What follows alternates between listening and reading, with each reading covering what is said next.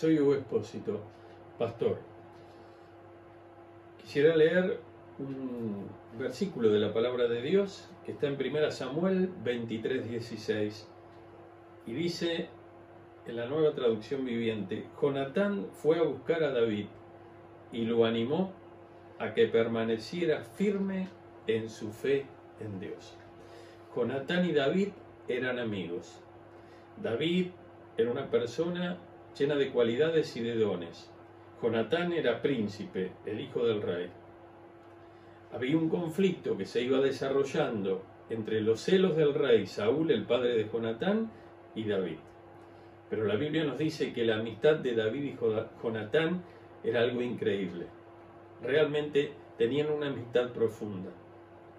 Y nosotros queremos sacar una enseñanza para nosotros en este día que está relacionada con nuestra confianza en Dios. Este texto nos dice que las buenas amistades, si tenemos la oportunidad, y si no lo tenemos es todo un desafío, porque debe ser así, de tener buenos amigos, si realmente son buenos amigos, van a ser y van a animarnos a que nuestra fe permanezca en Dios.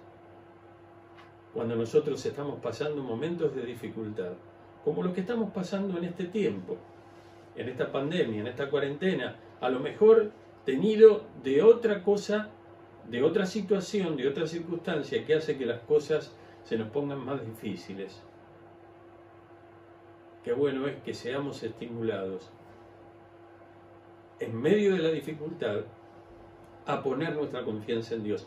No es que David no tenía confianza en Dios, pero estaba siendo perseguido por el rey.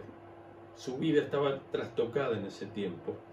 Empezaron a cambiar todas las variables y las situaciones que le daban seguridad a David se movían, se trastocaban. Pero qué bueno que alguien llegue, que pueda escucharnos, que pueda abrazarnos. Hoy no lo podemos hacer por la cuarentena, pero que también tenga una palabra de estímulo. Necesitas que te sea dicho siempre, cada día, que debes poner tu confianza en Dios. Te lo digo en esta mañana, poné tu confianza en Dios, estés como estés, atravieses la circunstancia que atravieses, porque Él no te va a fallar. Que Dios te bendiga.